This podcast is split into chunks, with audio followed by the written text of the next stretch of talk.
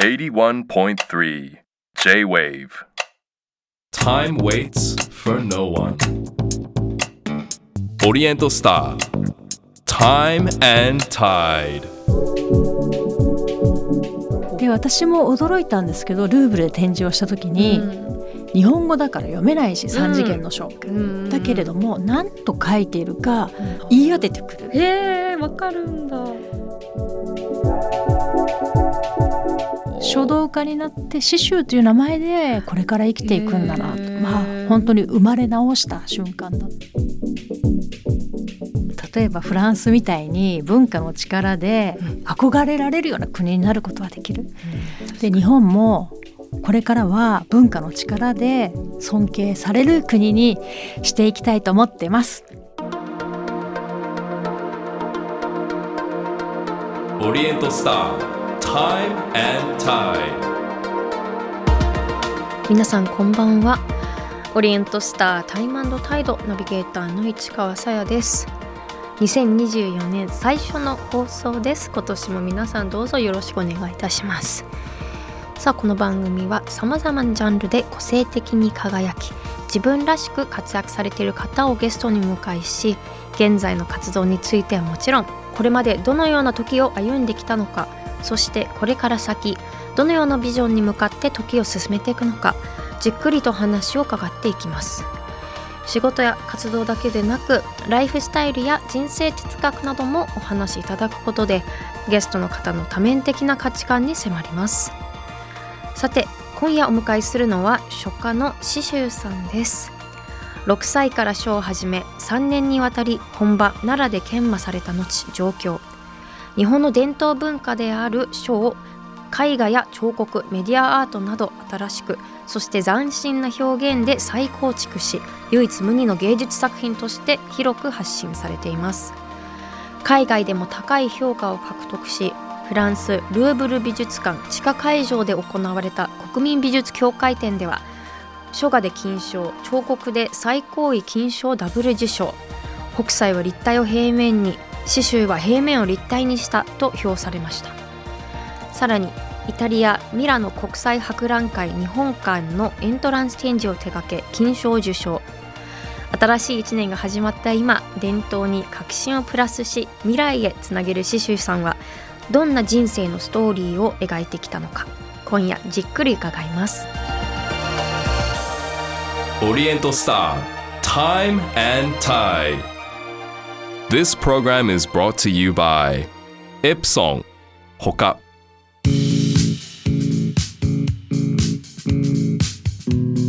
市川さやがナビゲートしていますオリエントスタータイマンドタイド今夜お迎えしているのは書家の刺繍さんです。よろしくお願いいたします。よろしくお願いします。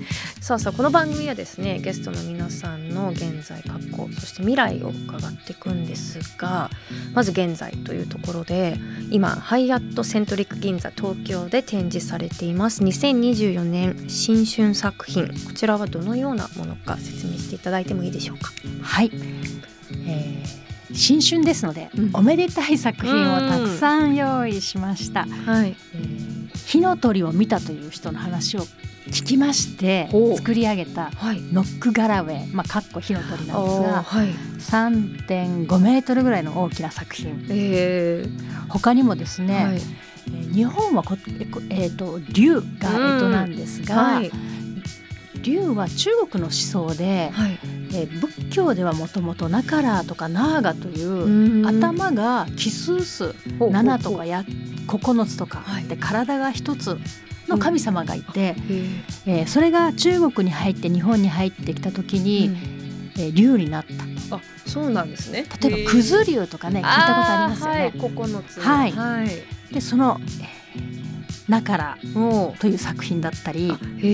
でそういった干支のものを飾ると、うん竜ですので、はい。こうもう天空にこう登っていくので、上り上手開運力アップだったり、はい、うん上り調子になったりとかはい。運気上昇ということで、はい。縁起の良い空間にしています。こちらいつぐらいまでこちらは1月末まで行っております。本当にもう4月中に行ってちょっと今年の景気づけじゃないですけど、はい、に使ってもいい感じですね。ロビーフロアまで上がっていただくとそこには作品がたくさんあって、はい。えー書が紙からへ解放されたはい3次元の書ああはい。「成就」と今回はほいう言葉をうん3次元にしましたので、ええ成就。はい願いが叶いますよ。それがもう立体作品になってはいいる感じなん完全ですね。3次元になって宙に浮いております。刺繍さんの作品といえばその書を立体化するというその3次元で表現するっていうところねすごく有名だと思うんですけれどもこの発想ってそもそもどういったところから生まれてきたんでしょうか？えー私ぐらいの時代になると海外に行くことが容易になって、んうんまあ、ちょっとボーダレスな感じで。えいろんな国で展示をしてライブパフォーマンスをしていて全く通用しなかったんですね。は普通の紙に平面で書を書いたら。大きい、うん。まあ、大きかったりとか激しく書いたり全く通用しない。は文化としては受け入れられるんですけれども、例えば音楽みたいに国境をスッと越えるっていうことがなかった。まあ言葉ですしそうなんですよね。日本語ですしね。でそれはどうしたらいいのかなと思った時に紙に文字が閉じ込められている。そこに固定していることがひょっとしたら理解が進まないこのかなと思いはい文字の歴史をこう遡ってみると、はい。私たちはこう文字は二次元で平面だと思いがちなんですが、紙はが誕生するよりももっと前に私たちの言葉の始め甲骨文字は誕生してたんですね。うん。はいで当時は紙がないのではい。もちろんペンもない。うん。骨に牛の骨こう彫っていた気持ちが乗ったところはひょっとしたらもっと深かったのかもしれない。うんえいえいって彫ってたのかもしれない。そういう意味ではこの文字が彫られたところは空間ではい文字が立体だったと言えるのではないかなと思い、挫折から三次元の書が誕生しました。え実際じゃあそれで、ね、海外に持っていくとものすごい高い評価を得るわけですが、そこはやっぱりそういうもともとの文字っていうプリミティブなものが伝わってるからなんですかね。やっぱ結局漢字は漢字じゃないですか、うん。そのどういうふうにそのどんな反応が私も驚いたんですけれども、例えば私たちは美術日本にいるとね美術館に行くとどういうふうにアートを見るかというと、まずたくさんの文章を読みますよね。あーはい。説明文読ん説明文しっかり読んで、ちょっとアートを見て、はい。また文章を読んでうん。アートを見る。そうですねですが片やパリに行くと、ほぼ説明がない。うん。で展覧会をするとタイトルすら載せてくれるなと、あーもしくはほぼ見えないように小さくしてって言われる。へでなぜかというと私たちのアートの鑑賞の仕方っていうのは多分うんテキストベースなん情報学ぶような感じ。はい。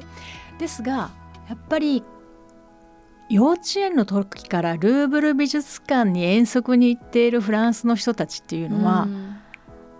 アートを見る目が私たちとは比べ物にならなくて、あー一つのアートをはい。見た時にその奥深いところまでうん。アートの旅を鑑賞の旅をしてきてで戻ってきてその鑑賞を作家に教えてくれるんですね。で私も驚いたんですけどルーブルで展示をした時に、うん日本語だから読めないし3次元の書、はい。キャプションもねほぼ見えないか。ら。うんだけれども何と書いているかうん。そのものと影を見ながら、うん。その影は、えっと、言葉の意味に近いものにはしてるんですがはあ。言い当ててくる。へえわかるんだ。だからこそ芸術の都パリと言われうん。て世界中の芸術家がパリに行きたいのは彼らの目利きの力で育ててもらいたい。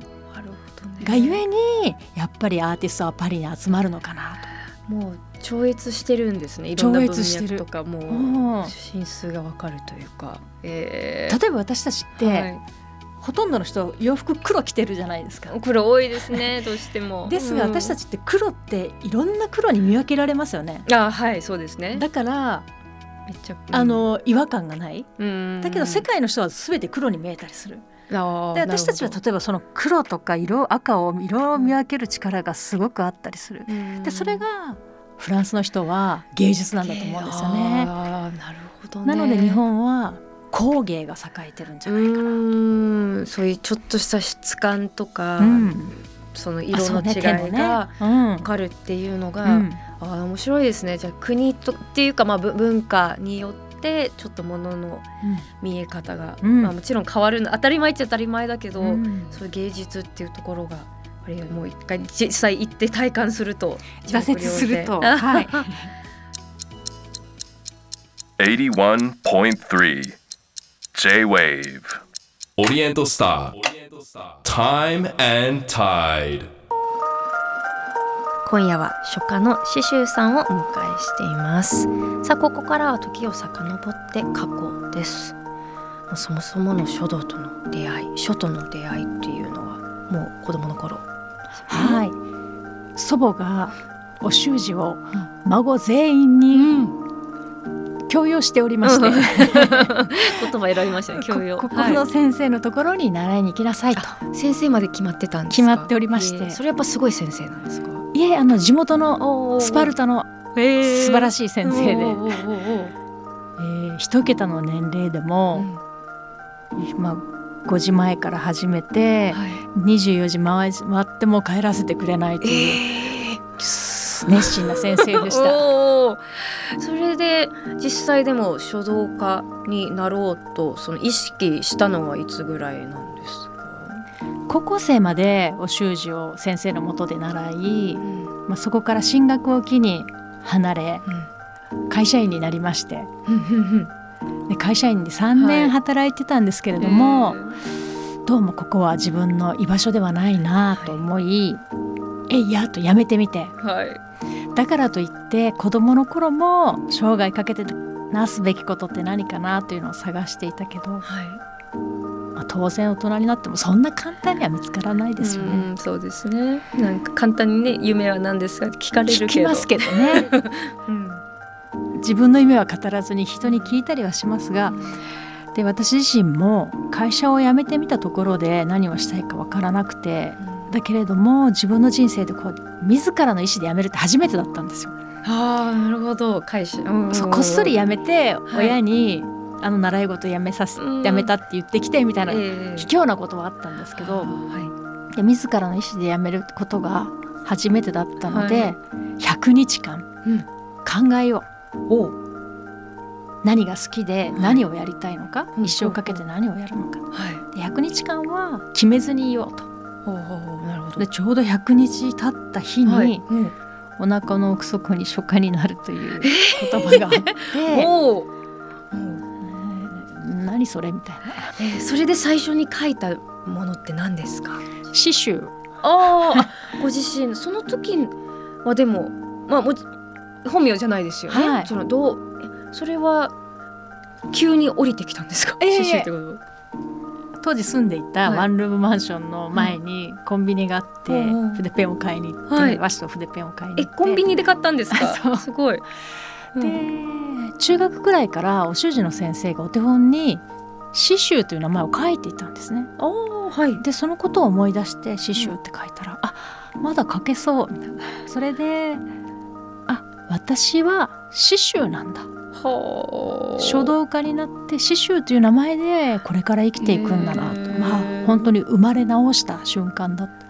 今までは別の誰かの人生を生きていて、うん、周りの期待に応えたいとか、うん、みんながこうするからじゃあ私もこうしようと思いながら生きていて、うん、でもその瞬間から本当の自分になったような気がします。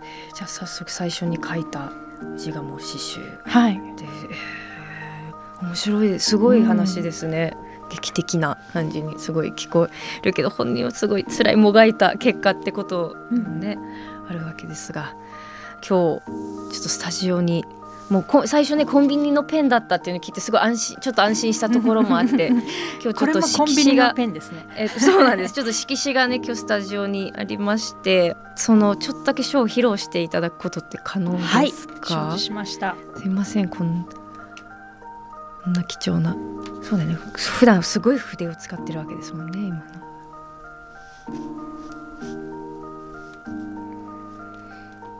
はい。ありがとうございます。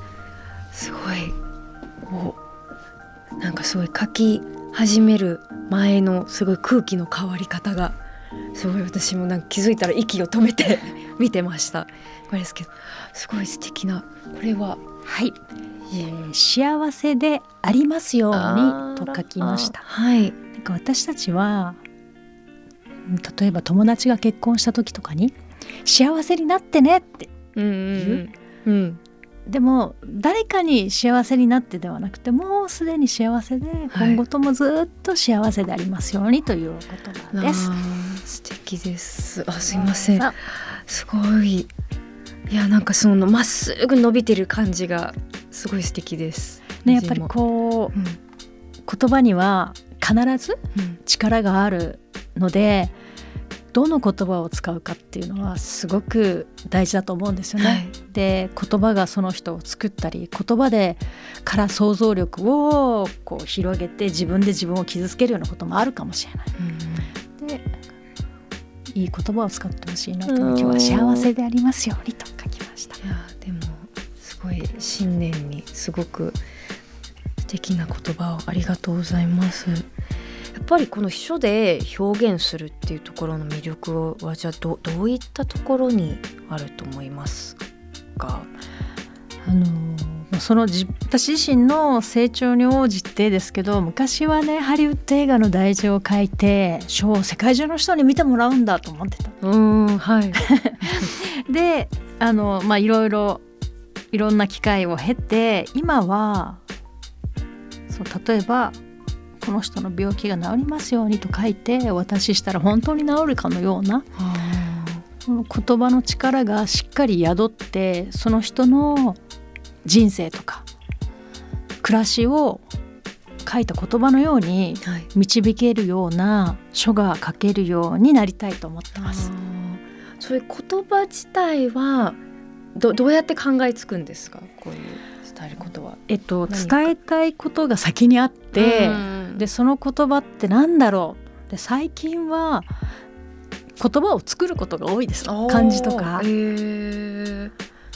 ょうど最近あの今あのメールが来てはい。作った作品はこう力力力心これで一つの言葉。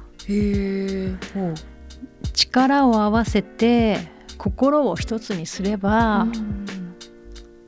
私たちはいろんな人と成し遂げることができること、大きなことが成し遂げられる、だけどこ力を合わせるだけでもうん。無理でで心を一つにするってすごい大事で、まあ、その言葉を作ったりとかしてました。じゃあもう気持ちが何かにやっぱ対話して自分がどう、何を伝えたいかとかうんどう思ってるかっていうのを引き出すところが一番やっぱり。そうですね。あの自分の内側を書道家になる時にうん。気づけたので、その頃時からしっかり見るようにはなりましたね。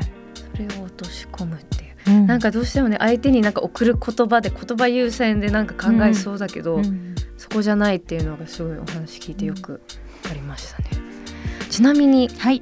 まあいろいろね所属家になってから、い。ほんといろんなコラボもそうです。しいろんな作品いろいろね発表されてますが、うん。ターニングポイントになった、まあ、作品なのか出会いなのか、うん。何かエピソード出来事ってありますか？作品で言いますと地獄絵を描いて地獄絵を焼いたっていう経験が一つのターニングポイントでした。地獄絵を描いてしかも焼くえこれどどういったことですか？はい後で話します。わかりました。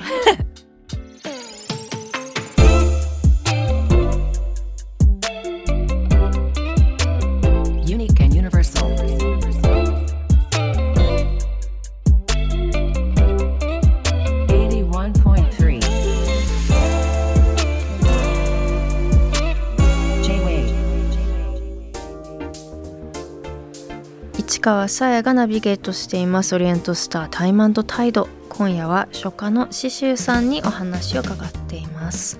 さあここでプライベートの時間についてなんですがオフの時間お休みの日どんなことをしてますか、はい。少し前だと日本中あちこちに行ったり海外に行って、はい、もうスケジュールを詰めてうん。もうあちこち行ってたんですけど、今はその観光地とかに行くというよりかは、1300年以上前からずーっとある場所に興味があって、飛鳥や吉野あたりには奈良県ですね、うんよく行きます。えそういう史跡の中でもさら特に飛鳥吉野そのんに惹かれるんですか？吉野時代。そうですね。だから突然生まれた日本の文化があの辺りにありまして、でなおかつ1300年以上毎日祈られ祈り続けられた土地？はい。で最初は単なる興味で飛鳥に足を踏み入れたんですけど、はい。遠いんですよ、そうです。そうでそうなんですよね。うん、往復で12時間ぐらいかかる、うん ですが移動だけで疲れるはずなのに、はい。行って、まあ、ふらりとして帰ってきて、家に着く着いてああはい。疲れたなーって言おうと思ったら、全然疲れてないし。でこれってなんだろうと思ったらその土地の力で元気にしてもらえるってところがあるんだな。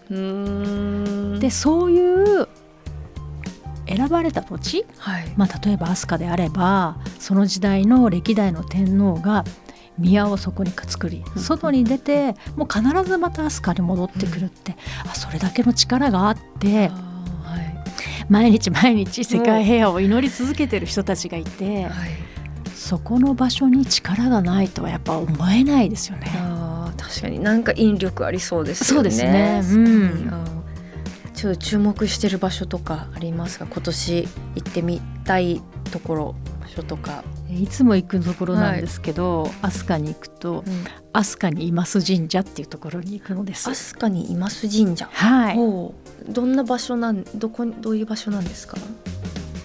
えーちょっと小高いところにうん飛鳥の中心部にあって小高いところに山の上に登っていくんですけれども、初めて行った時は朝散歩してたんですね5時過ぎぐらいに。はい。でもちろん知らなくてでもそこに行くともうすでに掃除がされてへとても気が良かったんですね。はいえ5時台ですよ。もう早い。でその前に宮司が自ら毎日毎日掃除し続けて。まあね気が良くないわけがないですよね。ねまあ、ただそこに行ってお祓いを受けるっていうだけなんですけど。えーでもちょっとね風通しも良さそううで、ん、ちょっと新年、ね、行ってみたいです。ぜひぜひ Time and Tide.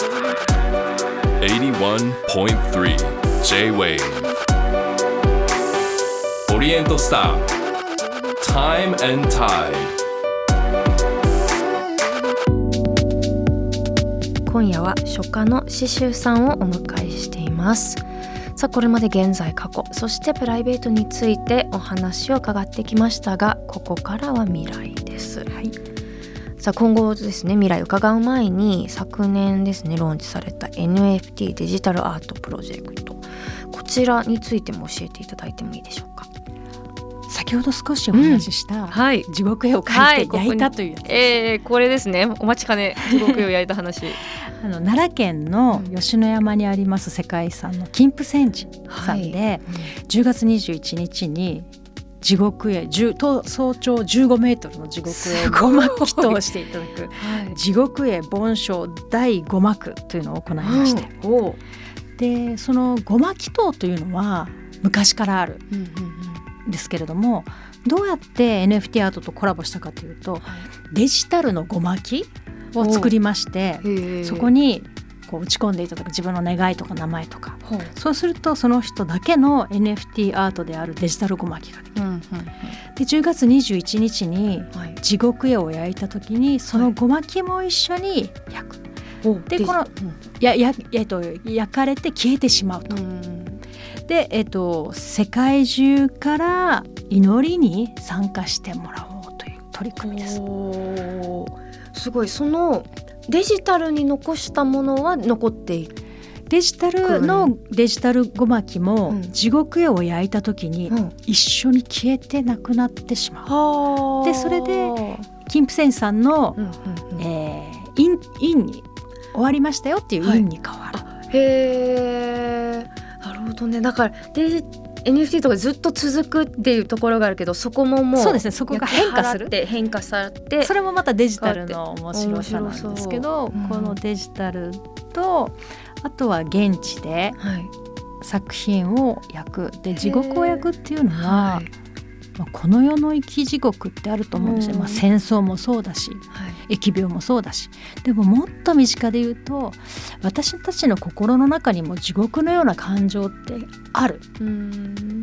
許せない気持ちとか怒りとかし人を妬むような気持ちとか憎しみとか。でそういったものをこう大きく育てるのは簡単なのに、はい。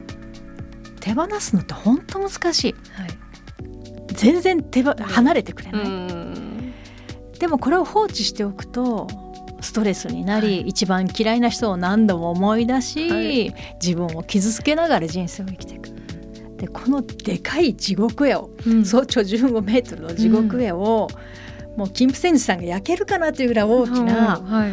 炎で座を今後座を大権現様炎で焼いていただく時はい。に一緒に自分の心の中の地獄も焼き尽くしてもらってるようなそういった想像力を持ってはい。祈りに参加していただいては絵も焼けるけれども、はい。自分の心の中の地獄も焼き尽くす。あすごいパワフルなものですね。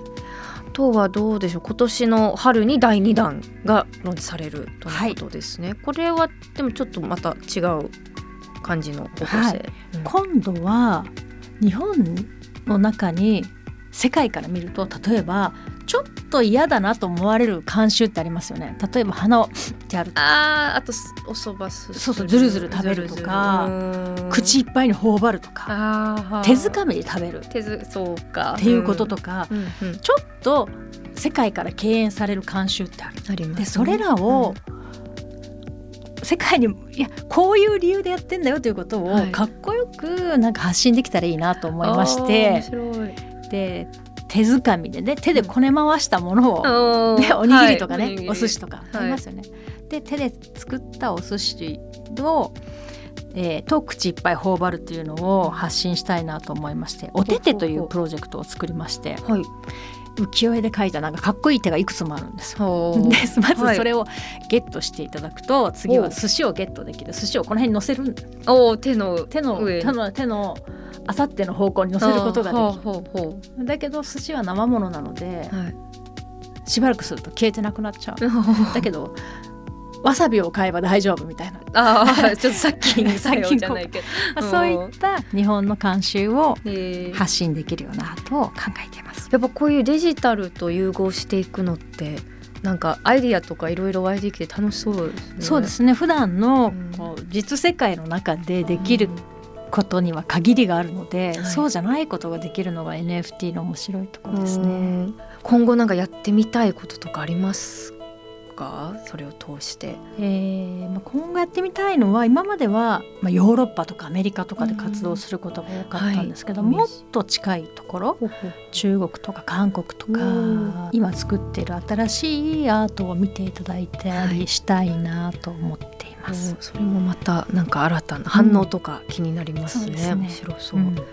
日本でのその展覧会も今年ねたくさんあると思うんですが今のところご予定でお伝えできるものってありますか？はい、えー。4月にうん。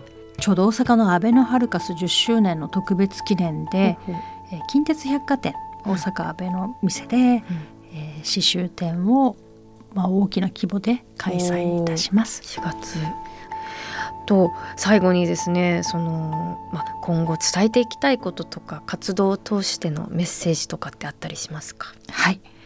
どうしても日本の経済が弱くなると、うん。世界から日本って見てもらえなくなってしまう。だけれども例えばフランスみたいに文化の力で憧れられるような国になることはできる。で日本もこれからは文化の力で尊敬される国にしていきたいと思ってます。いやでも本当に周さんの力があれば違うもうだいぶその一歩なんかだいぶ進んでるような気がして今年すごいワクワクした気持ちで過ごせるような気がしました。ございます。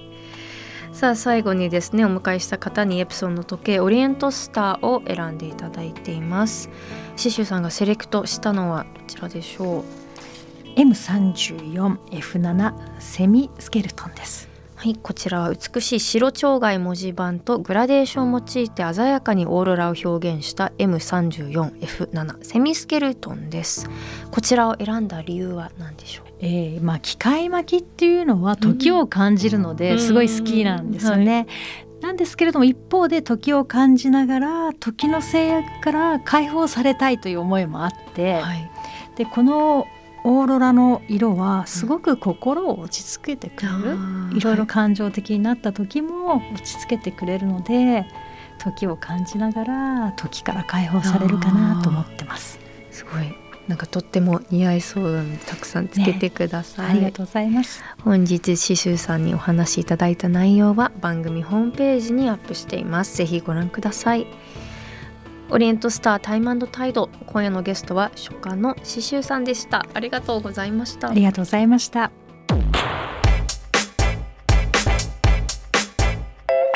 オリエントスター Time and Tide 81.3 J-Wave 市川カオスモス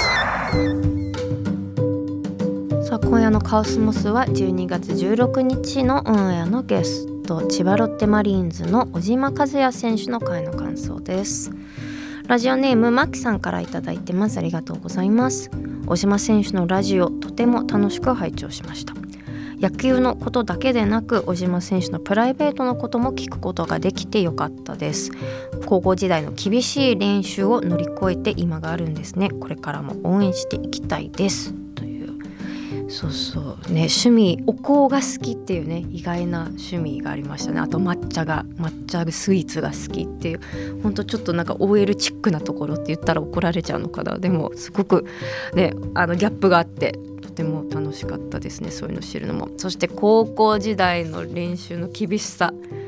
ねえ。だってコンビニに行くのがもうテーマパークに行くぐらい嬉しいっていうぐらいもう三が日以外はもう全部練習ってやっぱそこまで追い込んでそこまで頑張ってるから甲子園とかね優勝できるんだなってやっぱ違うなって思いましたね。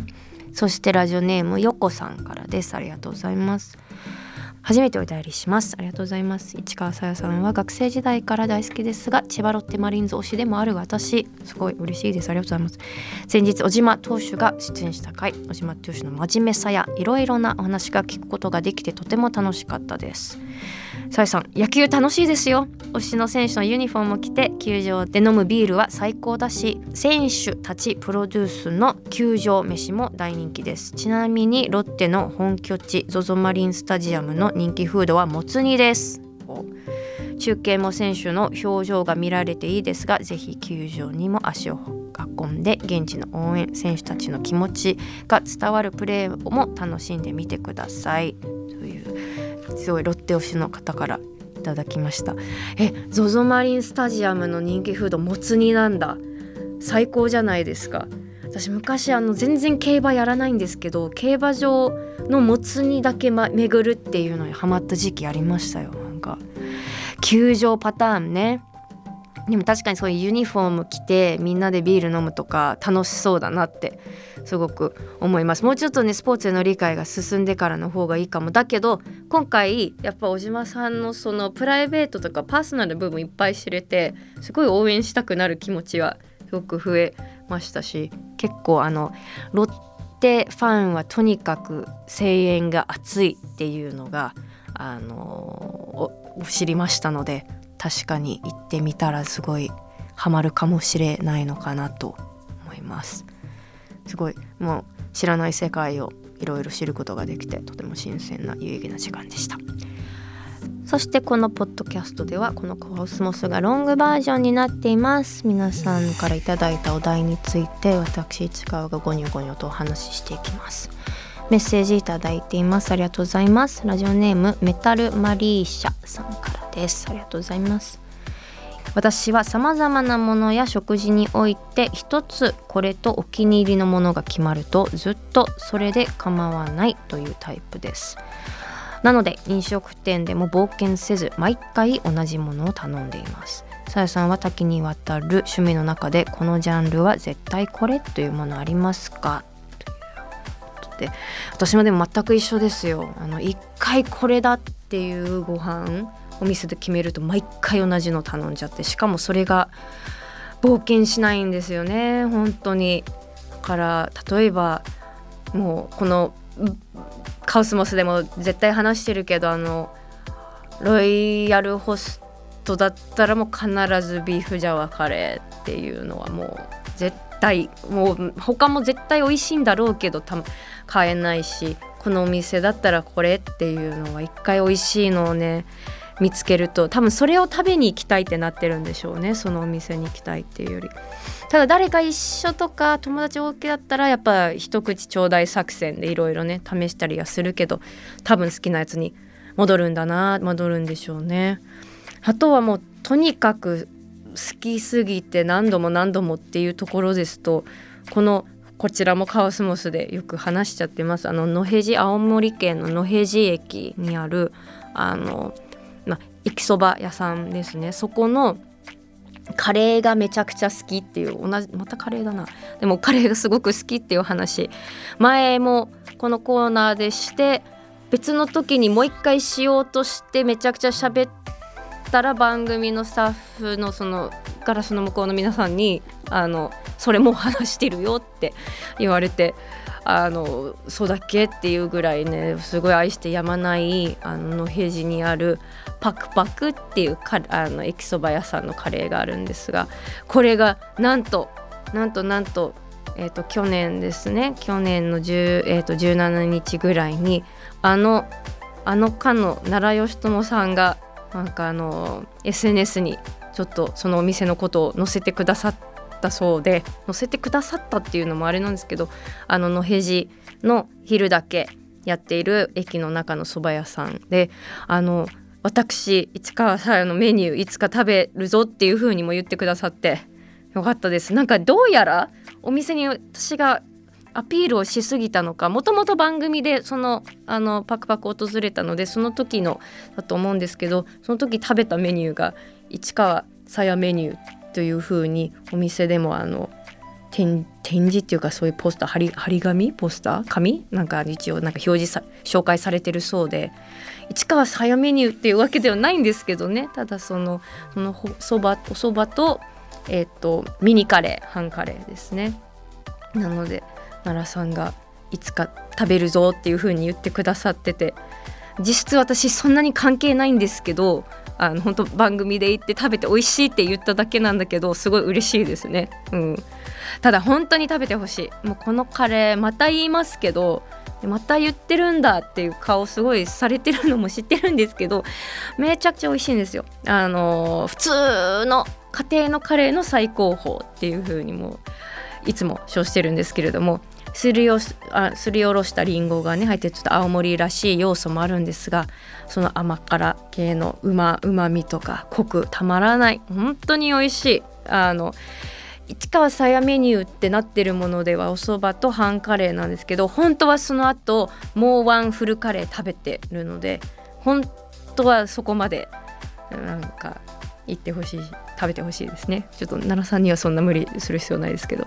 ただねあの行くといろんなもの他のメニューも美味しいと思うんですけどなんか同じの食べちゃうっていう気持ちは私もよくわかりますよというそんな話でした。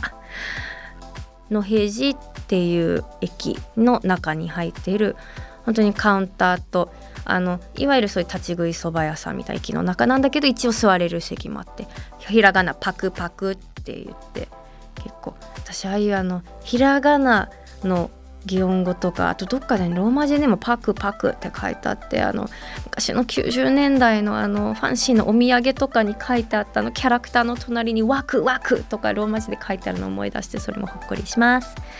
さあタイムタイドでは皆さんからのメールもご紹介させていただくほか。このポッドキャストでは市川に話してほしいお題も募集しています。番組のウェブサイトメッセージから送ってください。そしてメッセージをいただいた方の中から毎月リスナーの方にオリエントスターの時計をプレゼントしています。ご希望の方は時計希望と書き添えてください。プレゼントの詳細は番組ホームページをご覧ください。皆さんからのメッセージをお待ちしています。以上カオスモスでした。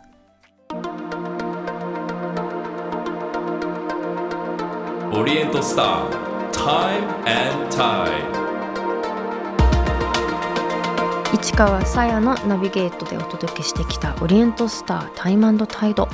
今週もさまざまなジャンルで個性的に輝き自分らしく活躍されている方をゲストに迎えし現在の活動についてはもちろん現在に至るまでどのような時を歩んできたのかそしてこれから先どのようなビジョンに向かって時を進めていくのかお聞きしました。さあ今夜のゲストは初夏の刺繍さんでした。確かになーって思うような納得するようなお話いっぱい聞けましたね。貴重な言葉いっぱいあって。言葉そのものっていうよりその奥にある思いっていうのを伝える大切さっていうところ。そうするとその国を越えて伝わったって感じた刺繍さんもそうだし人に向けて自分と向き合って自分がどう思ってるかっていうのが人にダイレクトに伝わるのかっていうのをいろいろ考えさせられて今年はもっとね自分の無意識ともっと対話して自分がどう思ってどう考えてるのかっていうのを基づいて行動するしたいなって思いました。結局どうなるか分かりませんけど、ね、でもすごい楽しかったですし途中で私なんかお坊さんとお話ししてんのかなっていうぐらいすごい悟りを開いたようなね とてもね素敵な相変わらず素敵な方だなと思いました。そしてね、まあ、色紙にね言葉いただきましたけど幸せでありますようにすごいね素敵な言葉で。こちら番組のインスタグラムに上がっていると思うのでねそれも皆さん見てください。本当素敵なスッとした文字です。さて次回のゲストは現代美術家の立花則隆さんです。レディー・ガガも愛用したヒールレスシューズをはじめ日本古来の文化と現代の要素を融合させた作品はどんな時を経て生まれたのか。未来へ向けてのメッセージも伺います。オリエントスタータイムタイドここまでの相手は市川さやでした。